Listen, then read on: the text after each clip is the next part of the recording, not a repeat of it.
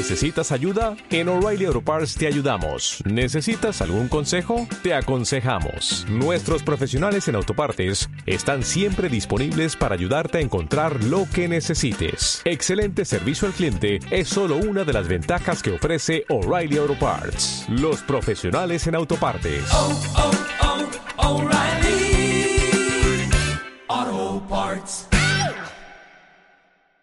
Te damos la bienvenida a Muy Intercultural, el programa donde conviven todas las culturas.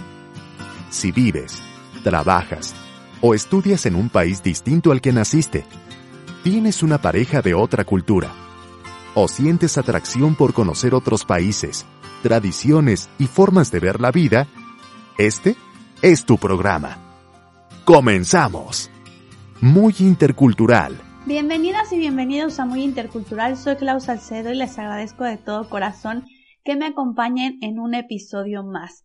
Recuerden que en todas las plataformas de Amazon de una decena de países pueden encontrar el libro Todo lo que me hubiera encantado saber al emigrar, tanto en formato físico como en digital. El día de hoy en Muy Intercultural tengo el placer de entrevistar a Paula Belandia. Ella es oriunda de Bogotá, Colombia y en este momento se encuentra viviendo en Bélgica. Ha viajado por 35 países y vivido en tres.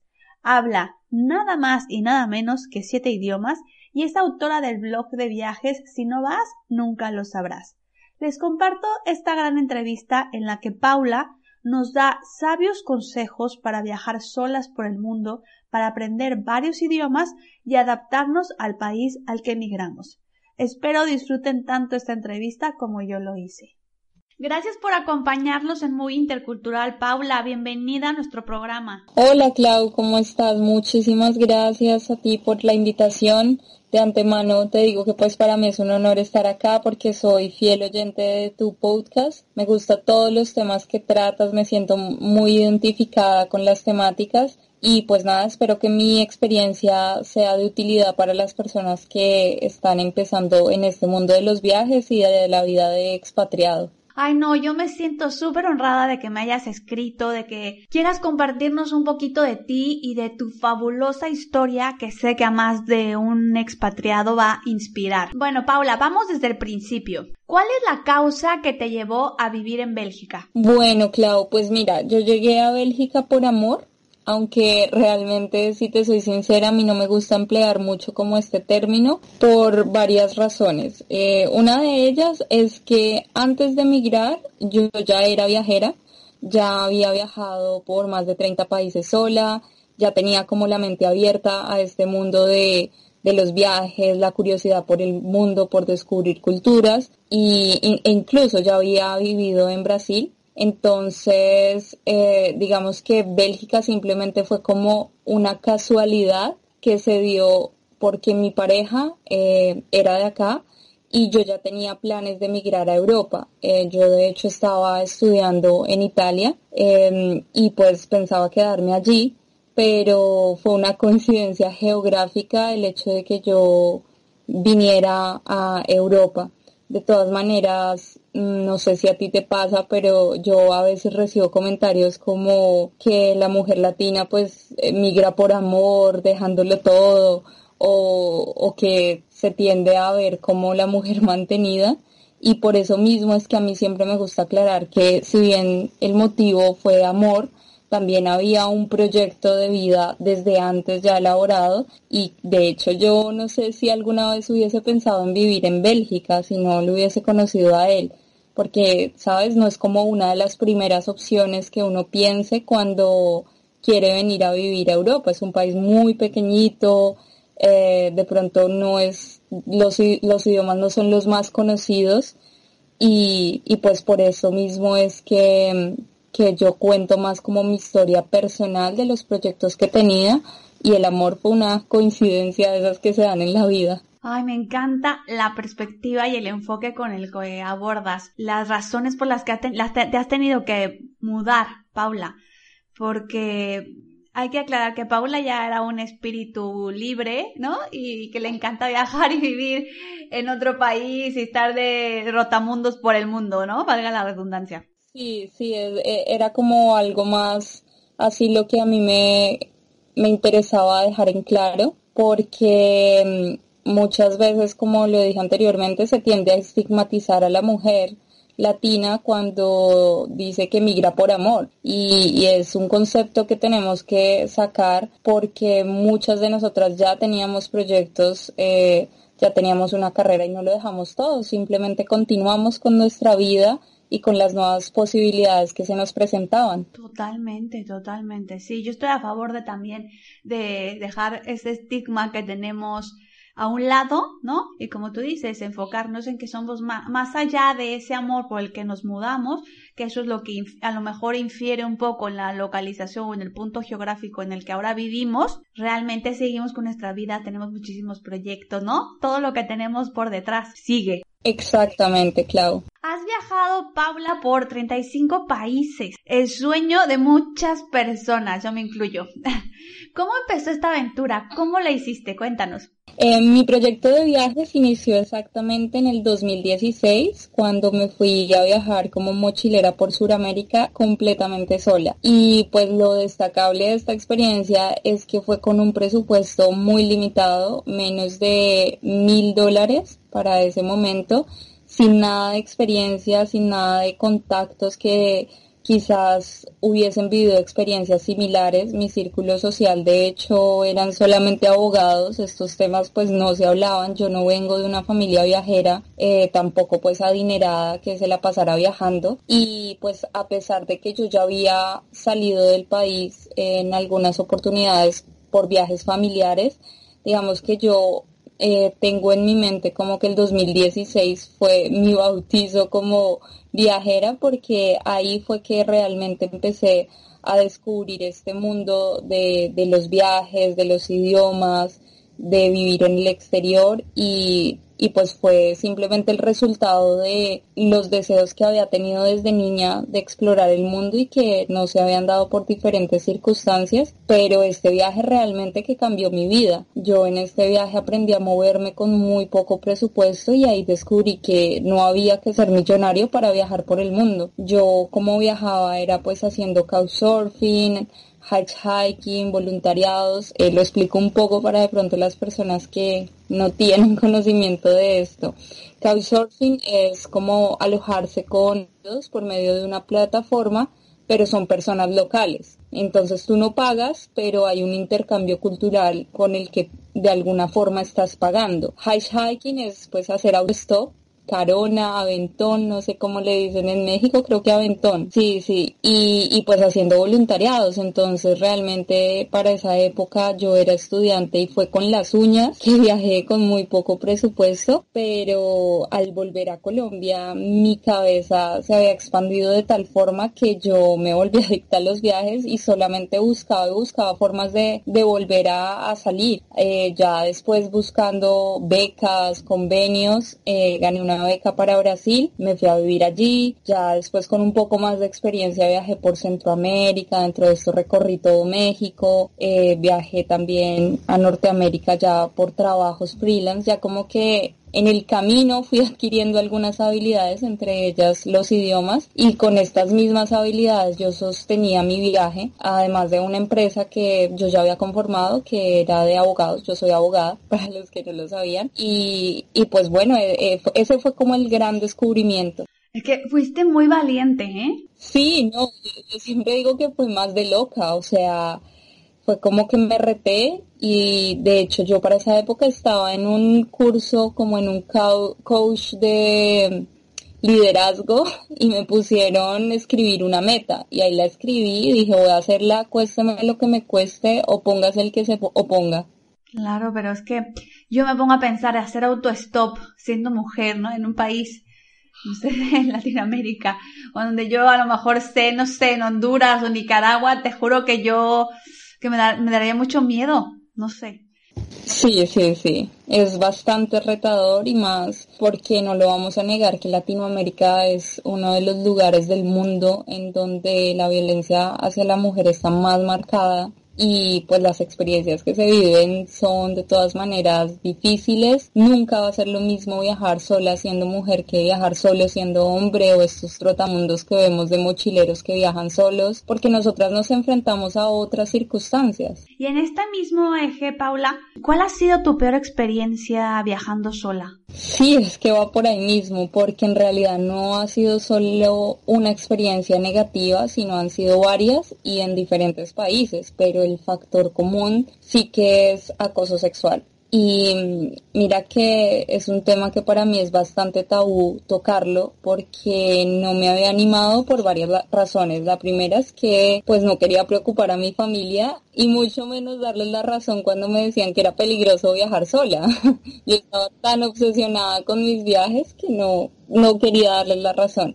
Y segundo, eh, pues nunca me ha gustado como desanimar a otras chicas que tienen este impulso de viajar solas, pero se han presentado situaciones en las que haciendo autostop quizás me han tocado sin mi consentimiento, me han propuesto, me han pedido pagar con sexo, eh, favores que tú creerías que la gente te los está haciendo pues por buen samaritano. Y realmente hay muchos hombres que tienen esas segundas intenciones eh, y que pues tú piensas que te están ayudando, pero no es así. Anfitriones que de pronto me alojan y se presenta una escena de celos, comentarios morbosos sin que haya coqueteo. Y es que el, el punto es que cuando uno como mujer sufre acoso sexual, y creo que en esto tú me entiendes, eh, la víctima es quien es juzgada. Es juzgada por viajar sola, por vestir de determinada manera, por salir sola a la calle, por provocar. Eh, incluso muchas veces me han dicho, pero, pero si él solamente te estaba coqueteando, pero yo no, o sea, no era un coqueteo en doble vía. Entonces es bastante incómodo porque tú no sabes en qué momento puedes como viajera aceptar algo y en qué momento se va a tornar en una situación incómoda. Me, me he quedado estupefacta con lo que me cuentas. Y claro, como tú dices, es que a final de cuentas Lamentablemente, aún en muchos países, las víctimas son las que son juzgadas. Ah, como tú dices, pues es que ella iba viajando sola, en este caso. Ella se lo buscó por hacer autostop. No sé, esa mentalidad. Sí, y, que mira que yo no he hecho autostop en Europa, solamente he hecho en Latinoamérica. De hecho, México lo recorrí todo haciendo autostop, uno de los países pues más estigmatizados. Y Afortunadamente nunca me pasó nada en México, de hecho las situaciones desagradables fueron más como en Argentina y Brasil, pero si notas eh, el machismo, el supermercado, el rol de la mujer, y es fuerte porque como viajera simplemente estás de paso, no podemos cambiar muchas cosas y esto es el pan de cada día, pero yo lo que trato de decirle a las chicas para no desanimarlas es que el problema en sí no es viajar solas, eh, digamos, estas situaciones se presentan incluso hasta en tu misma ciudad. Entonces el problema... Sí, o en tu trabajo, sí, sí, sí. Sí, se presentan en, el trabajo cuando no estás haciendo nada. Entonces el problema es estructural, es de, de un sistema que, que ha normalizado el feminicidio, de muchas creencias que se tienen de que la mujer no debe hacer ciertas cosas en vez de educar al hombre que no haga algunas otras, pero, pero no nos debemos desanimar de viajar por esto porque realmente el riesgo está en todo lado y no por eso pues vamos a dejar de vivir nuestros sueños. A mí me gustaría, Paula, que nos estás ya dando un poco como un mensaje súper positivo y alentador para todas esas mujeres, esas mujeres que tienen ganas de viajar solas, pues lo hagan, ¿no? Pero nos podrías dar cinco recomendaciones específicas para a cualquier mujer que se anime o que quiera viajar sola? Claro que sí, Clau. De hecho, yo escribí una guía de supervivencia junto a otra amiga argentina, quien también viaja sola. Eh, y nosotras tratamos como de dividir esta guía en el antes, durante y después, porque el, tú sabes que el tema del viaje va mucho más allá de estar viviéndolo, también es la planeación anticipada que tienes que hacer y yo pienso que acá está la clave de viajar o de alguna forma minimizar los riesgos al, momento de viajar, viajar seguras. Eh, tenemos que saber cómo vamos a llegar, los horarios, precios, eh, distancias, de, pronto leer algunas referencias del hotel, del couchsurfer que nos va a hospedar. Eso es muy importante porque cuando tú tienes el conocimiento tienes el poder de decidir, de aceptar una invitación o no, pero ya con base en algo planeado. Y no, esto no significa que pues no te vas a salir de esa estructura planeada, porque pues esa no es la idea del viaje, sino que con el conocimiento que tú tienes puedes decidir, porque ya sabes el mapa del lugar, las direcciones, cuánto cuesta, y, y te dejas engañar de una forma, digamos, más, no te dejas engañar tan fácilmente, es lo que trato de decir. Eh, de todas maneras es fundamental, y acá va mi segundo tip, tener dinero de reserva. Eh, un presupuesto secundario para emergencias, nunca sabes si te toca tomar un taxi a determinadas horas porque no te sientes segura en algún lugar, me ha tocado hacerlo. Eh, si de pronto se te retrasa tu transporte y llegas a altas horas de la noche. Es decir, eh, no minimicemos gastos con seguridad, en, en temas de seguridad. Yo esto lo hice muchas veces por inexperiencia, por de pronto no viajar con un presupuesto adecuado por lo que era. y hoy me arrepiento porque me puse en situaciones de peligro que no, que si hubiesen podido eh, minimizar, sí, exactamente, si, si yo lo hubiese planeado y, y quizás esto es lo que yo quiero compartir con base en mis errores, ayudar a otras chicas, eh, que hoy con la facilidad de, información que tenemos al alcance por medio de Internet es, es de verdad que importante enterarnos de, las experiencias de otras. Es muy importante ser precavidas. Acá me gustaría enfocarme en esto, em, aludiendo a que si nosotros podemos planear de pronto una agenda de contactos es mejor, Mm, donde podamos tener números de emergencia, de pronto contarle a una amiga muy cercana, si es que no le quieres contar a tu familia, mm, a dónde te diriges, de dónde vienes, con quién estás. Muchas veces yo no le contaba a mi familia por miedo a que fueran a juzgar eh, las decisiones que yo tomaba durante el viaje porque me encanta conocer las culturas y a veces me, me adentro tanto en una cultura que termino durmiendo en la casa de un desconocido pero esto se puede hacer siempre y cuando nosotros informemos a nuestros familiares o a alguien. Eh, también es altamente recomendable no decir que viajamos solas, no dar datos personales que nos puedan poner en peligro. Y, y, pues bueno, algo que yo siempre hago, y este tip lo he escuchado de varias viajeras, de hecho lo aprendí leyendo blogs, y es tener un anillo falso para los pretendientes indeseados. Em, no, no sé si me haya ayudado tanto, pero al menos ha minimizado los comentarios morbosos o indeseados que se presentan, por ejemplo, en un bus. ¿Cómo, escapas en un bus o en un tren de una conversación incómoda si, si el vehículo no puede parar?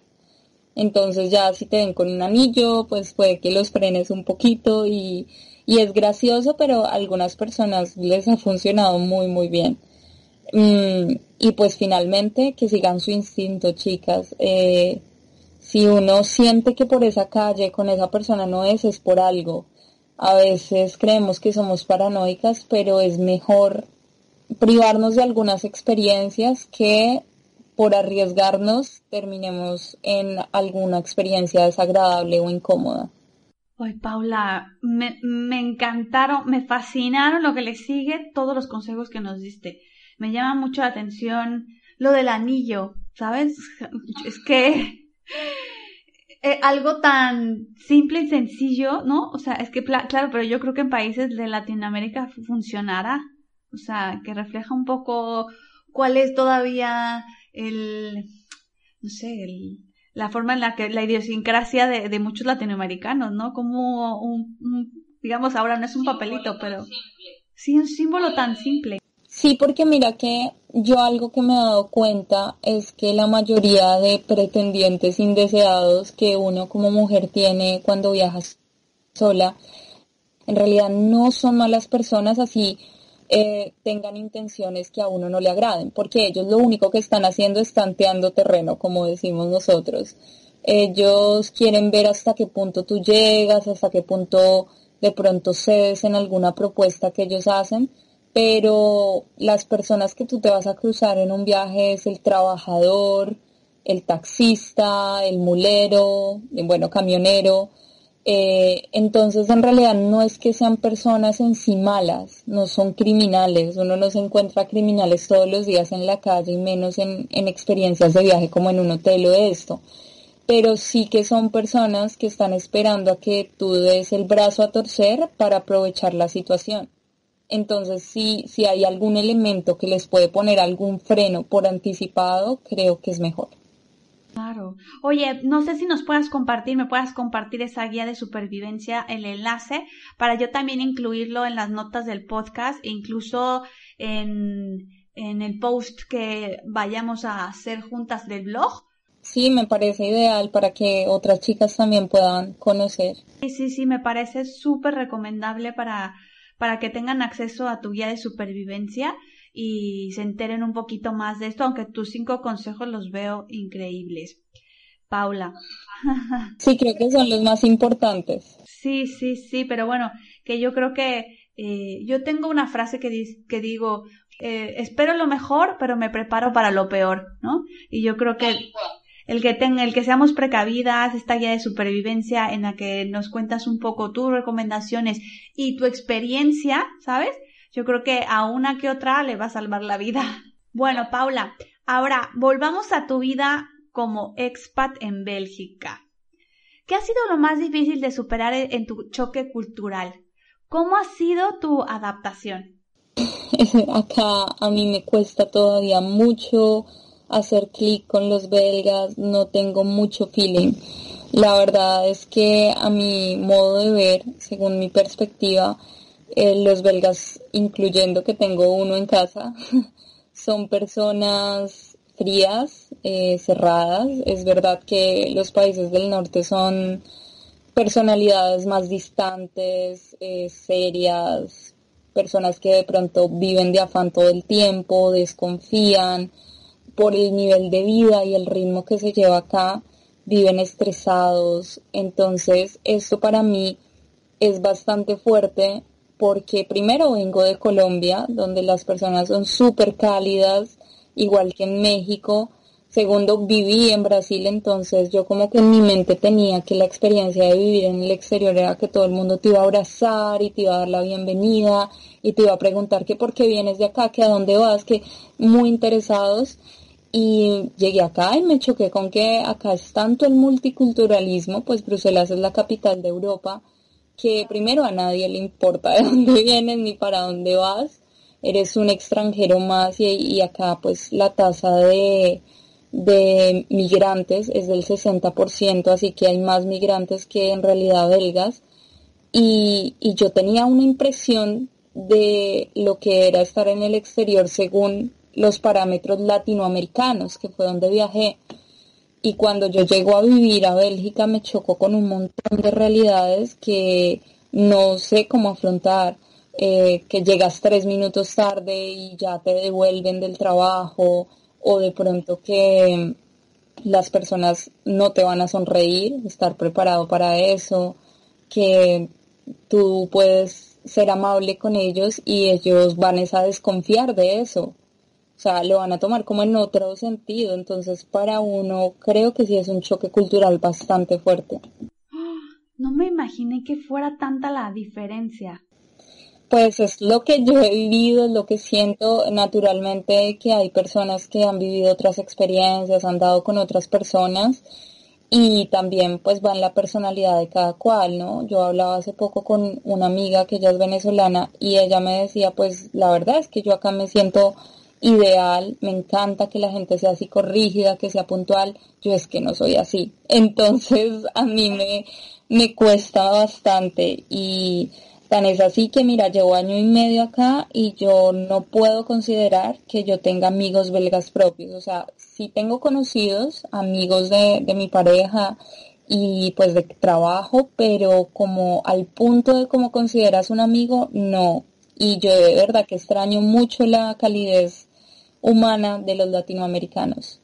Claro, sí, sí, sí, sí. Es que cuesta trabajo luego no tomarse de manera personal. Mm, eso que tú dices, ¿no? Que es muy distante, que no sonríen, que no son amables. O sea, llega un punto en que ha de ser cansado, o sea, porque, y, y ¿no? O sea, tú intentando, intentando, porque es tu forma de comunicarte, tanto verbal como no verbal, y no ver que hay cierta empatía ni que nadie se abre un poquito, como que si esto parte con puerta cerrada, ¿no?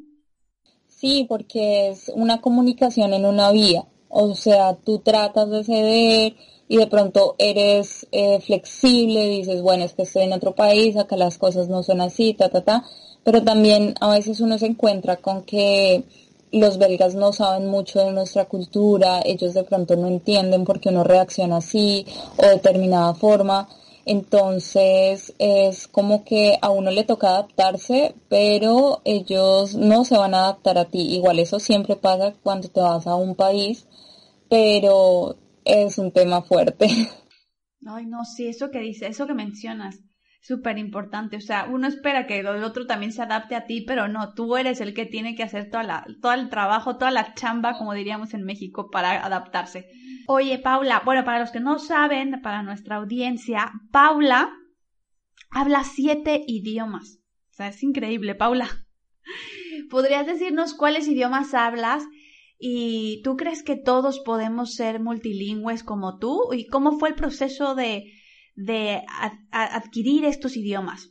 Bueno, Clau, eh, yo primero empiezo con la humildad aclarando que sí hablo siete idiomas, aunque no todos los tengo en el mismo nivel. Algunos ah, los hablo mejor que otros por el contacto que he tenido con la cultura.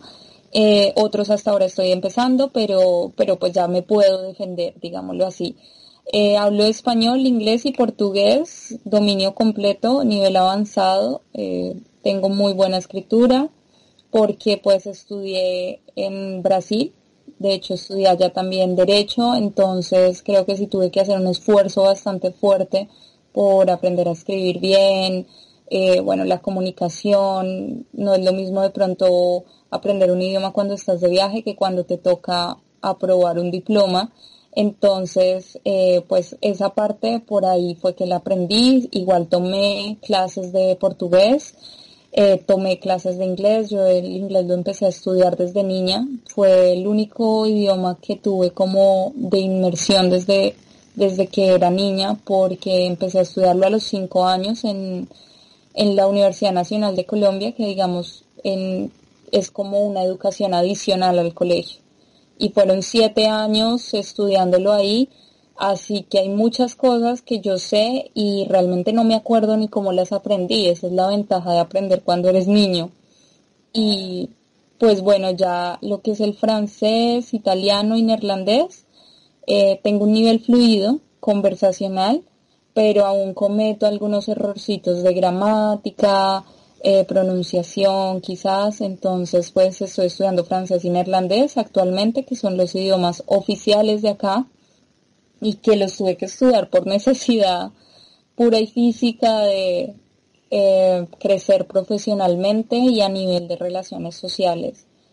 Eh, y pues bueno, empecé a estudiar alemán hasta hace muy poco, hasta hace cuatro meses, así que tengo un nivel básico y yo lo empecé a estudiar porque quería hacer, no solamente hablar los idiomas de acá, sino tener un perfil competitivo, porque acá una cosa que te das cuenta en Bélgica es que al ser un país trilingüe, con un nivel de inglés súper alto, eh, no basta con dominar el idioma de la zona en donde vives, sino que además tienes que tener un plus. Mi plus es el español y pues los idiomas que acá no hablan, pero claro que sí debes manejar el idioma base del país, ¿no? Entonces, pues estos son los idiomas que hablo y pues todavía estoy trabajando en ellos.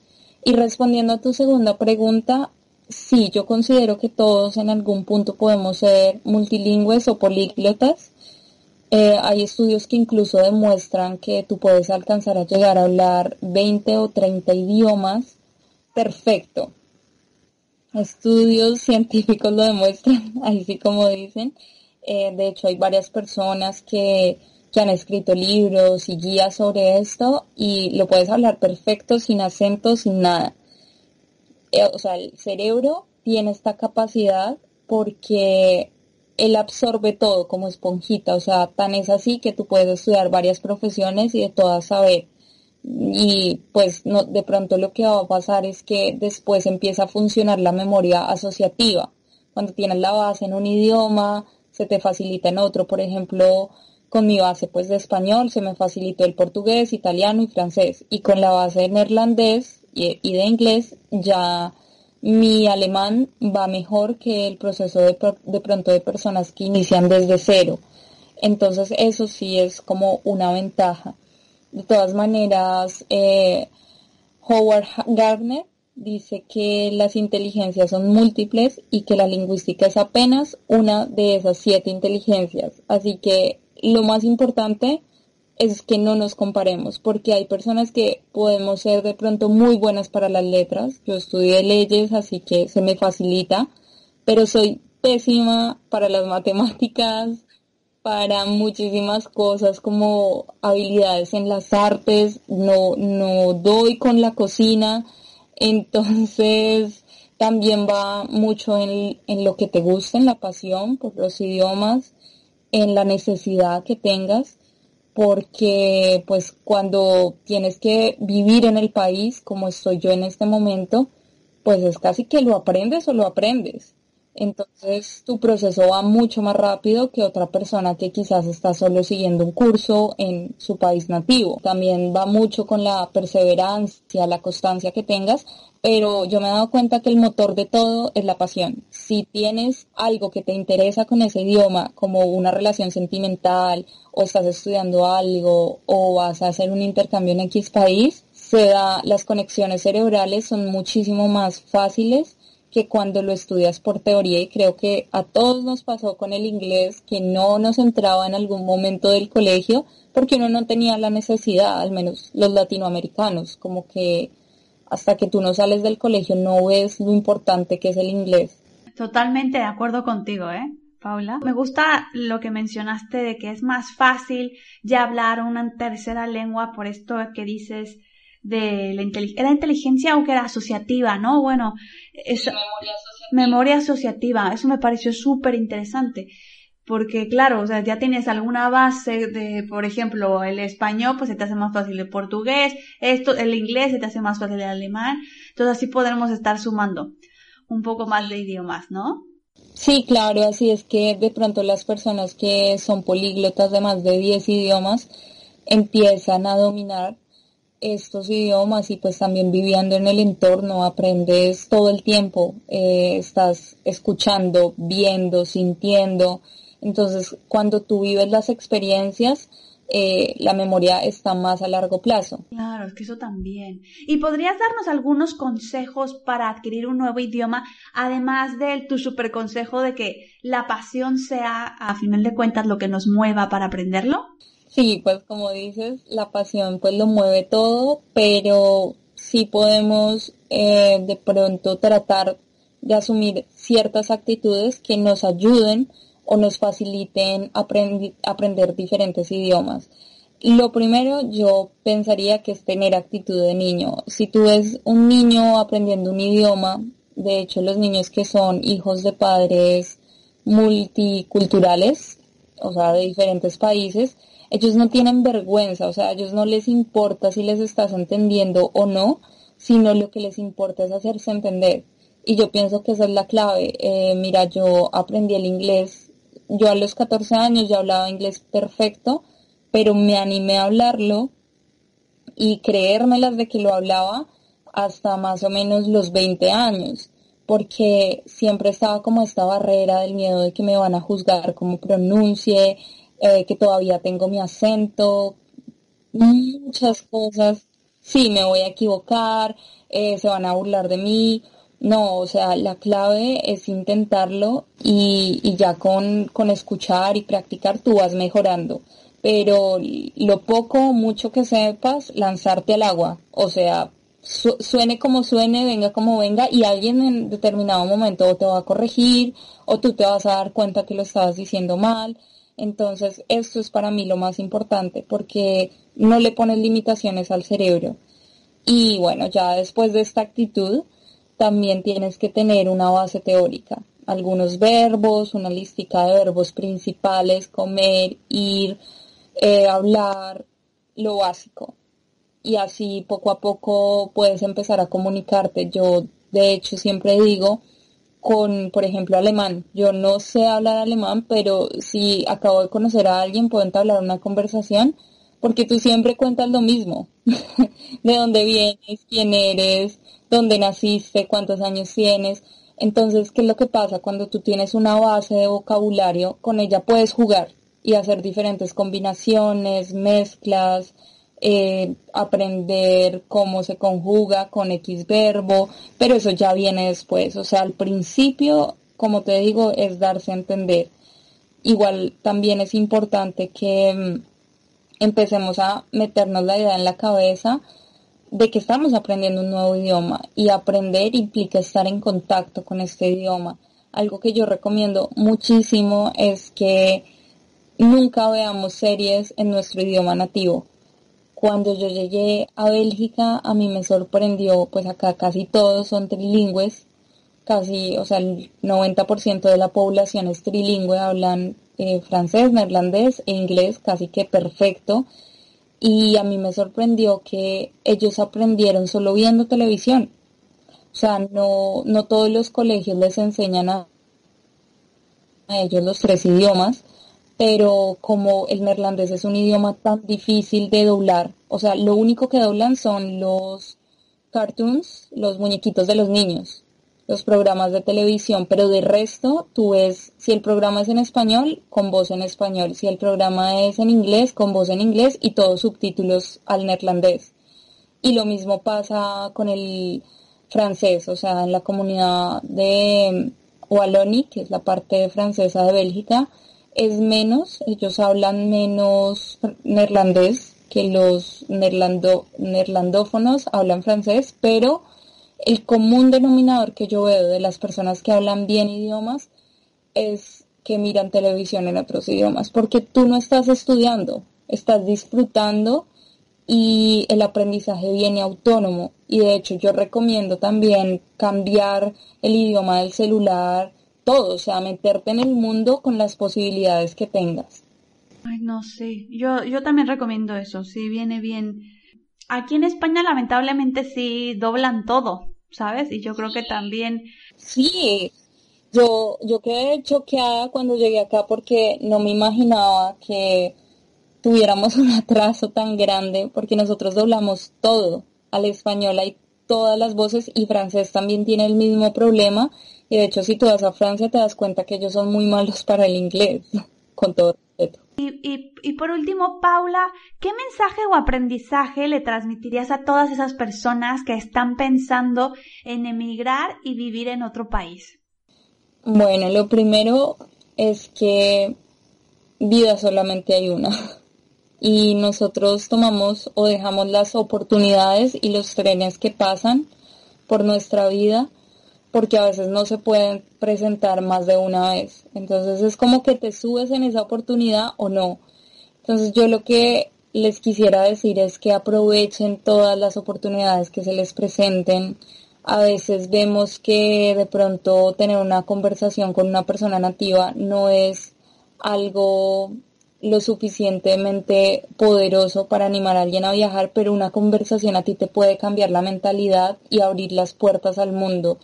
Eh, si nosotros, digamos, aprovecháramos todas las oportunidades que tenemos con el mundo exterior, creo que todos tendríamos la posibilidad de, de viajar o de vivir independientemente del nivel de ingresos que tengamos, porque pues creo que en esta entrevista ya les conté y se dieron cuenta que el dinero de pronto no es una excusa, se puede empezar, se puede empezar cerca se puede empezar con presupuestos bajos, se puede hacer voluntariados, opciones hay un montón, pero tenemos que decidirnos a ir tras nuestros sueños y si realmente alguien tiene en su corazón que se quiere ir a otro país a vivir esa experiencia o viajar, independientemente de si se equivoca o no, creo que es mejor equivocarse por lo que uno hizo que arrepentirse por lo que no hizo. Ay, no sé, inspirador tu mensaje. Ay, muchas gracias, Clau. Oye, y por último, ¿podrías pasarnos todas tus redes sociales de contacto y hablarnos un poco sobre tu proyecto o empresa que ahora tienes en marcha? Sí, Clau, mira, en Instagram aparezco como si no vas, nunca lo sabrás. Eh, también pues mi blog tiene este nombre. No manejo Facebook, la verdad, eh, pero la idea sería pues que si tienen alguna pregunta o quisieran que les compartiera alguna experiencia, siempre estoy abierta a todos estos mensajes. También de hecho he hecho algunos lives eh, con otras personas que han vivido experiencias similares de expatriados, contando pues nuestras situaciones, cómo aprender un idioma, cómo armonizar la profesión con el tema de los viajes. Y pues a mí lo que me gustaría más que todo es que todos se motivaran de verdad a sacar ese viajero que tienen en su interior y pues a viajar por el mundo y descubrir todas las cosas lindas que tiene. Eh, yo en este momento tengo pues el proyecto del blog de viajes, pero también voy a abrir una empresa de traducciones en la cual vamos a manejar clases de idiomas, vamos a hacer interpretaciones, tutorías para las personas que de pronto se van a presentar a alguna empresa, eh, alguna beca y no tienen el suficiente dominio del idioma, les vamos a ayudar a que vayan preparados para estas oportunidades. También yo manejo mucho el tema de ayudarle a personas que se quieren ir a vivir como al exterior siendo pairs, que es el término para designar a las niñeras, que se van a vivir con una familia local. Yo también viví esta experiencia en dos ocasiones acá en Bélgica y lo que trato de hacer es ofrecerle a las personas posibilidades para que puedan salir al exterior, descubrir sus habilidades. También, pues con mi empresa de abogados tenemos un departamento de derecho migratorio en donde tratamos temas legales de trámites de visas para Australia, Canadá, eh, Francia, Alemania, bueno, toda Europa con el tema de OPER y también por algunas cosas de estudios. Entonces, como les digo, oportunidades hay un montón. A veces uno hace una inversión y en el camino lo recupera súper rápido. Y la idea es que no se nos pase la vida esperando oportunidades, sino que vayamos por ellas. Ay, no, hay que ir por esas oportunidades. Oye, Paula, es que eres completita, ¿eh? Tienen que seguir a esta chica que eh, es maravillosa. O sea, cuando empieza a decir, sí, coach para niñeras, derecho migratorio, que tengo una empresa que voy a hacer de traducción, el blog de viajes, el si no vas nunca lo sabes. Así que es que no me queda nada más que agradecerte, Paula, por esta enriquecedora charla. Yo me podría quedar hablando contigo eh, muchísimo más porque estás rica en experiencias, rica en cosas que nos puedes compartir y llena de riquezas que a cualquiera que tiene ganas de viajar eh, por el mundo yo creo que vendría súper bien. Sí, la idea es que todos nos animemos y en algún momento podamos cumplir estos sueños viajeros. Yo siempre digo que si todas las personas que yo conozco en algún momento hubiesen tenido la oportunidad de vivir experiencias internacionales, eh, nuestra realidad sería otra, ¿sabes? Seríamos más tolerantes, amigables, conoceríamos otras culturas y no entraríamos en guerras absurdas. Entonces, pues nada, la invitación está ahí. No puedo cerrar mejor el programa que con tu mensaje, la verdad que, como tú dices, o sea, viajar y conocer otras culturas y si todo el mundo tuviera esa oportunidad de otro mundo, en otro mundo viviríamos, ¿no? Pues muchas gracias por acompañarme, Paula. Te deseo lo mejor. Síganla en sus redes sociales. Yo le voy a pedir a Paula que me deje el enlace para la guía de supervivencia. Y pues, Paula, lo mejor de lo mejor en tus proyectos. Muchas gracias, Clau, y gracias a todos los oyentes por estar aquí y destinar un poco de su tiempo a nosotras y a sus propios sueños. ¿Te preocupas por tu familia? Entonces, ¿por qué darles solo huevos ordinarios cuando pueden disfrutar de lo mejor? Egglands Best, los únicos huevos con ese delicioso sabor fresco de granja, además de la mejor nutrición, como 6 veces más vitamina D, 10 veces más vitamina E y 25% menos de grasa saturada que los huevos regulares, además de muchos otros nutrientes importantes. Así que, dales los mejores huevos. Egglands Best, mejor sabor, mejor nutrición, mejores huevos.